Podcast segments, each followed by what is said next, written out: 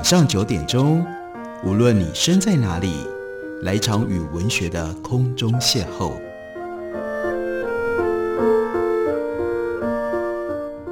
杨照谈书，邀您一同遨游文学世界，认识古今中外的经典之作。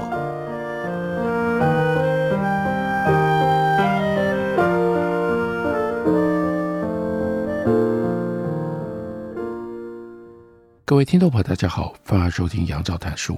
本节目于台北广播电台 FM 九三点一，每个星期一到星期五晚上九点为大家播出。我是杨照。在今天的节目当中，要为大家介绍的，这是三民书局的新书《行走在战争与和平的边缘》，作者是中国央视的记者，的确就是一位战地记者杨明娇。所以这本书它的副标题是《战地记者的中东纪行》。在前面开头的地方，杨明交解释了他的工作，还有他在中东的经验。他说，从中餐馆出来的时候，已经华灯初上，走在回宾馆的路上，安曼的路灯忽明忽暗，闪烁不定。远处的山丘笼罩在夜色之中，若隐若现。空中飘起了细小的雪花，这对于离地中海不算太远的约旦来说，绝非寻常。我停下脚步。抬起头，让雪花簌簌地落在我的脸上，在车水马龙的路边，想要听听雪落下来的声音，却只听见一辆辆汽车碾过雪片呼啸而过的嘶鸣。那一天是二零一五年的十二月三十一日，那个晚上，安曼这是一个四百万人口的大城市，所有的人都急匆匆地要回家，准备迎接新年的到来。天际间仿佛只剩下我一个人，昏黄的路灯底下，雪花漫无边际地飘落着，我一个人漫无边际地在行走着，这一走就是好几年。杨明交说：“我从来没想过自己有一天会来到中东，也没想过自己会成为战地记者。我出生在辽东半岛一个群山环抱的小村庄里，从群山的皱褶当中流淌下了几条小溪。”村民们沿着溪边河谷居住，这个茫茫群山和清澈的小溪带给我无比快乐、终身难忘的童年。春天，我们在河边水洼里捞青蛙卵，那蛋清样的卵抓到手里特别爽滑。我们到山间地头去掐蕨菜，在河边寻找清香的水芹菜。我们从山上折回了大把大把的杜鹃花，拿回家插在瓶子里。那是度过整个色彩单调的冬天之后，第一抹鲜亮的颜色。夏天，我们成天泡在河里洗澡，洗完了就到旁边的大石头上去晒，晒干了再跑回河里去抓鱼、摸泥鳅。下过一场大雨之后，我们又跑到山上去采集五颜六色的野蘑菇。村里的孩子似乎有一种天然的直觉，能够分辨出哪些蘑菇是有毒的，哪些可以吃。秋天，我们进到山里去采榛子、打野核桃，到苹果园里帮着大人收苹果。冬天上山去折干枯的树枝，绑成了一大捆之后，坐着树枝捆成的爬犁，沿着山间的小溪结冰的冰坡一路滑到底。一年四季，故乡的山水间全是我的欢声笑语。那时候，我总是望着窗外的山，在想。翻过前面的山，后面是什么？是另外一座山，还是一条大河、一片大海？如果是一座山、一条大河、一片大海，那他们的后面又是什么呢？因此，走出大山，走向远方，就成了我儿时的梦想。为此，我走过了很长的路，骑着自行车翻山越岭，到十公里外的小镇去读初中，坐着长途客车。到四十公里以外的市区去读高中，到客车要换两套火车，一千八百公里以外的西安去上大学，然后呢，又搭飞机到八千八百公里以外的衣索比亚工作，再后来就开启了在中东常住的日子，只是这次时间更长，世界更大了。我看到了阿拉伯沙漠当中的满天繁星，广阔的美索不达米亚平原上高大的椰枣树，蔚蓝色的波斯湾里那满满的游轮，另外有厄尔布鲁斯山山顶皑皑的白雪。我听到了克布尔街区巨大的爆炸声，还有密集的枪声。另外，德黑兰街头民众抗议美国将驻以色列大使馆迁到耶路撒冷的怒吼。另外，还有帕巴拉古城内叙利亚军队引爆地雷的时候的巨大声响。我认识了很多人，听到了很多的故事。伊拉克雅兹蒂小姑娘贾奈尔在伊斯兰国对新贾尔山的围攻当中被抓走，历经磨难逃出升天。叙利亚小女孩哈宰勒原本拥有幸福的童年，却因为战争当中的一枚炮弹损伤了脊椎，坐上了轮椅，从此再也不能够练习他所喜欢的艺术体操。逃离叙利亚的马哈穆德查米塔，为了替母亲找一块坟地，跑遍了整个黎巴嫩贝卡谷地里大大小小的村镇，终于为逝去的母亲寻得一处安葬之地。黎巴嫩老人伊万·克塔利夫，他年轻的时候经历了黎巴嫩内战，之后无处可去，至今依然住在布满了弹孔、随时都会坍塌的危楼当中。在战乱当中的人们，故事大多和生死有关，而生死之外，我遇到了很多不一样的人，见到了人生无数种的可能。杨明娇在中东。去到了黎巴嫩的贝鲁特，他的描述是：初夏的傍晚，我与贝鲁特相逢在东地中海温柔的晚风当中。那是二零一四年六月，走出机场，地中海和黎巴嫩山之间的贝鲁特城徐徐地展开，从海边一路延伸到山顶。晚风温柔，空气湿润清新，青色的薄云弥散在天空当中。鳞次栉比的高楼和闪烁的霓虹灯不断地掠过，在车窗上留下光怪陆离的剪影。他就告诉我们，贝鲁特是我最钟情的中东城市之一。德黑兰规模庞大，人口稠密，但沉闷无趣。大马士革历史悠久，但是荒山围绕，略显颓败。巴格达大河穿城而过，但防爆墙和铁丝网林立。冲突此起彼伏，杜拜现代时尚，但是酷热潮湿，让人望而却步。耶路撒冷世界闻名，但是厚重有余，轻快不足。贝鲁特则把一切都拿捏到刚刚好。贝鲁特依山傍海，气候宜人，历史悠久却不乏味呆板，活力四射，魅力难挡。古罗马遗址和法国殖民时期的建筑。比邻而居，内在遗留的废墟和光鲜时尚的摩天大楼一街之隔，清真寺和基督教堂相邻而建，繁华的滨海大道和杂乱的巴勒斯坦难民营遥相呼应。贝鲁特有一种魔力，那就是一切强烈的对比在这里都相映成趣，相得益彰。贝鲁特是一座热爱生活的城市。这座号称中东小巴黎的城市，夜生活非常的丰富。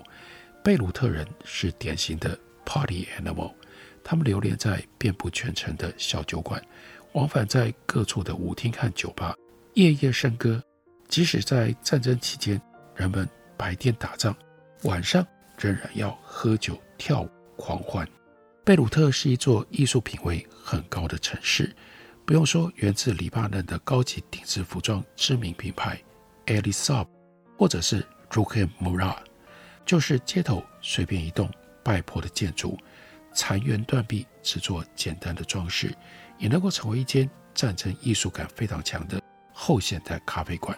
满墙弹孔的公寓大楼，整面墙画上抽象的壁画，既能看出当时战争的痕迹，又能够彰显当代艺术的独特。贝鲁特也是一座美食之城，在整个中东地区，融合了中东和地中海风味的黎巴嫩菜首屈一指。同样的烤肉，经过黎巴嫩人的手，味道就是要比阿拉伯联合大公国的人、伊拉克人所做的更鲜嫩多汁。同样的沙威玛，黎巴嫩做的就是要比沙乌地阿拉伯人、卡达人做的更加味道丰富、层次饱满。同样的法都士沙拉，黎巴嫩人办的就是要比约旦人、巴勒斯坦人办的更加清新舒爽、香脆可口。然后杨明教就说：“当然，我不得不承认，这是贝鲁特带给短期访客的第一印象。而作为记者，只要稍微在这座城市待上一段时间，透过现象看本质，还是能够看到贝鲁特的另外一面，夹杂着黑暗、忧伤和惨痛。贝鲁特城的大街小巷散落着许多残破的建筑。”他们大部分是毁于1975到1990年那场持续了十五年的战争，其中最引人注目的是贝鲁特市中心烈士广场旁一栋奇形怪状的建筑，当地人称它叫做“蛋”。我的同事用台北那座众多明星开过演唱会的体育馆的名字，将这个“蛋”就称为“小巨蛋”。贝鲁特的小巨蛋是一座什么样的建筑？有什么特别的现象？和战争与和平有什么特别的关系呢？我们休息一会儿，等我回来告诉大家。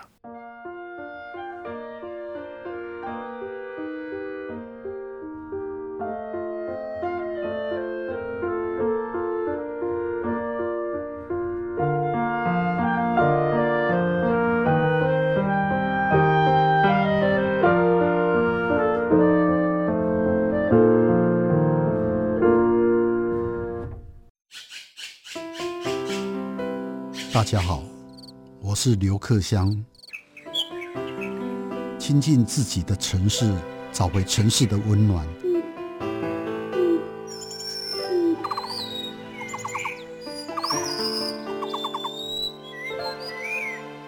听见台北的声音，就在台北广播电台 FM 九三点一 AM 一一三四。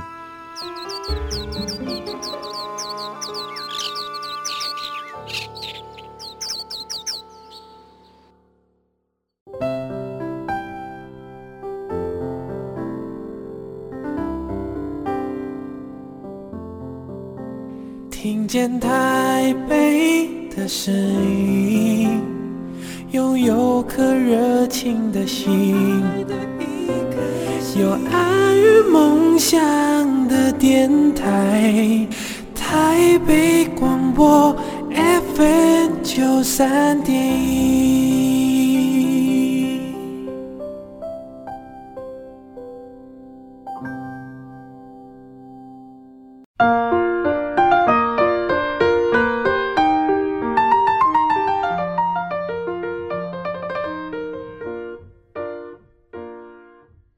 谢您继续收听杨照谈书。本节目由台北广播电台 FM 九三点一，每个星期一到星期五晚上九点，为大家播出到九点半。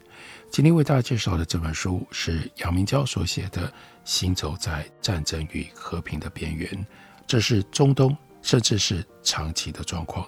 在休息之前，讲到了贝鲁特的小巨蛋，这个建筑造型奇特，整体呈椭圆形，像是一个扁的望远镜。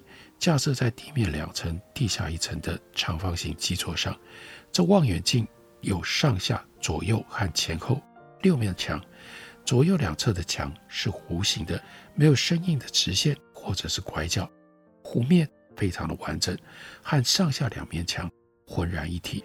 后面一堵墙则完全坍塌，留下了一个巨大的黑洞。小巨蛋的底部是白色的，上面经过长年累月的风吹日晒。变成灰色的了，浑圆的蛋壳上全是密密麻麻的弹孔。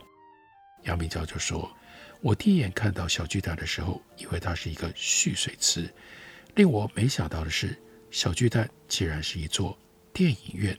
按照1965年黎巴嫩建筑师 Joseph Philip Caron 他最初的设计，这本来是贝鲁特中心商业综合体的组成部分，旁边还有两座。”摩天大楼是一处集办公、休闲、购物于一体的商业综合体，那个时候的贝鲁特，因为它秀丽的地中海风光，还有宜人的气候，是欧洲人出国度假的热门景点之一。各种造型前卫的新兴建筑纷纷拔地而起。正当建筑师 Karen 他在贝鲁特市中心大展手脚之际，黎巴嫩内战爆发。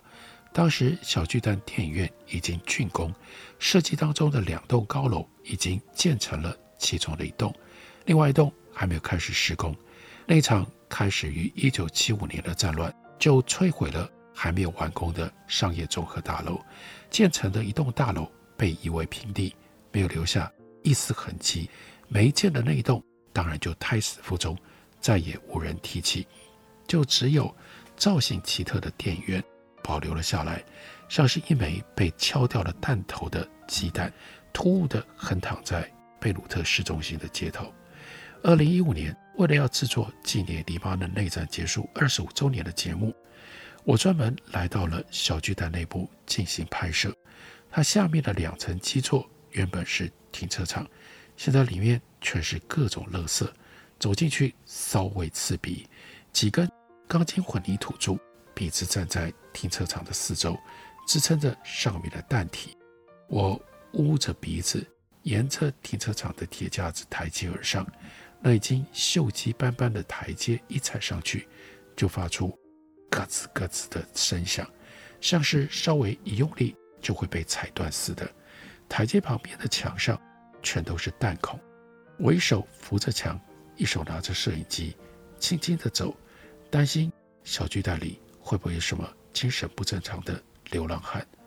走进小巨蛋的内部，发现里面整体结构相对完好，正面是电影幕区，后面是观众观影区。电影幕早已随风而去，留下长方形的铁架子，墙壁上破了好几块。里面的钢筋通通暴露在外面，荧幕前方的地上，酒瓶、塑胶袋等垃圾散落一地，尿骚味和楼下停车场一样的强烈。不知道是留宿在这里的流浪汉，还是热爱开派对的年轻人所留下的痕迹。观影区没有一把椅子，只剩下灰扑扑的水泥台阶，一层一层向外延伸开去，后墙已经倒了。阳光肆无忌惮地射进来，照亮了影院内部漆黑的墙壁，墙皮脱落，多年前留下的大小不一弹孔，至今依然清晰可见。只是已经没有人能够说得清，这些弹孔是巴勒斯坦人、是基督教马龙派、叙利亚人、真主党、以色列人，还是其他武装派别所留下来的。战争结束之后。贝鲁特市中心商业开发不断地推进，小巨蛋周边都是新建的摩天大楼。这座影剧院站在这里显得有些突兀，是拆还是修，还是作为文化遗产原封不动，就变成了热门话题。如同许多时候一样，黎巴嫩人对此争论不休，没有定论。但离他不远的一处十几层的高楼，同样是门窗皆无。弹痕累累，已经被人用涂鸦进行了喷漆。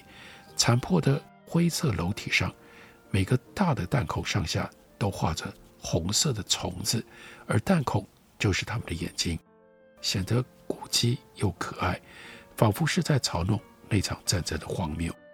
说起黎巴嫩战争，追根溯源，还是要从以色列建国以及随之而来的中东战争说起。